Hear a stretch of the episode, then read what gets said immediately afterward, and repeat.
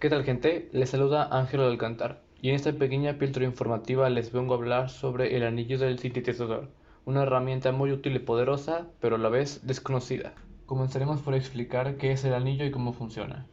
Todos sabemos modificar las voces, menú NVDA, preferencias, opciones y nos vamos a la categoría de voz. Pues el anillo lo que nos permite es hacer eso, precisamente de una manera rápida, práctica y sencilla. Con un par de atajos de teclados podremos modificar la velocidad, voz, tono, entonación, entre los diferentes parámetros más, siempre y cuando los permita el sintetizador, claro. Yo modifiqué los parámetros de mi voz habitual para poder hacer un ejemplo más práctico, más comprensible y espero que sea eh, entendido. Voy a explicar los atajos de la versión, bueno, más bien de, de la distribución portátil y la distribución de escritorio. Yo en este momento tengo escritorio, la distribución de escritorio. Podemos verificarlo con control NVDA acá. Opciones de categorías. Aplicar botón a categorías. Teclado. Página de propiedades. Disposición del teclado. Pues mi disposición es la de, de escritorio. Entonces, para empezar a tabular o a movernos entre las opciones, tenemos que dejar presionado control NVDA más flecha izquierda o derecha. Turbo de voz desactivado.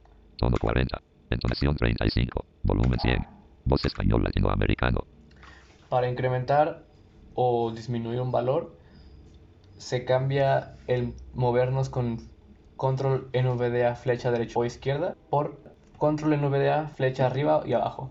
De esta manera. Voz español latinoamericano. Voz español de España. Variante red. Velocidad 20. Aquí me estoy moviendo con control NVDA flecha derecha. Variante red. Voz español de España. Control NVDA flecha izquierda. Volumen 100. Entonación 35. Control NVDA flecha arriba. Entonación, entonación, entonación, entonación, entonación, entonación 70. Control NVDA flecha abajo. Entonación, entonación 60, entonación 55, entonación 60. Ahí está. Aquí voy a cambiar la distribución del teclado Opciones de portátil. a la portátil. Ok. Eh, no cambia mucho realmente. Para movernos entre las opciones Control Shift NVDA más flecha derecha o izquierda. Volumen 100. Voz español de España. Para incrementar o decrementar, flecha arriba y abajo, sin dejar de lado las teclas que ya mencionamos, Control Shift NVDA. Cabe mencionar que estas teclas deben dejarse pulsadas en todo momento que se esté interactuando en el anillo. Variante red. Velocidad 20. Velocidad, velocidad, velocidad, velocidad, velocidad, velocidad 50. Velocidad 55. Aquí, eh, Control Shift NVDA más flecha arriba y abajo. Y bueno, aquí podemos activar el turbo con flecha arriba, Turbo. Desactivarlo con flecha abajo. Repito, sin dejar de pulsar Control Shift NVDA. Y ya, pues, dependiendo de lo que queramos hacer, flecha arriba, abajo, izquierda o derecha. Turbo 40. Entonación 60. Turbo 40. Turbo 45. Turbo 65. Turbo 60. Entonación 60. Entonación 55. Entonación 60. Entonación 65. Entonación 55. Entonación 60. Volumen 100. Voz español de España. Variante red. Velocidad 55.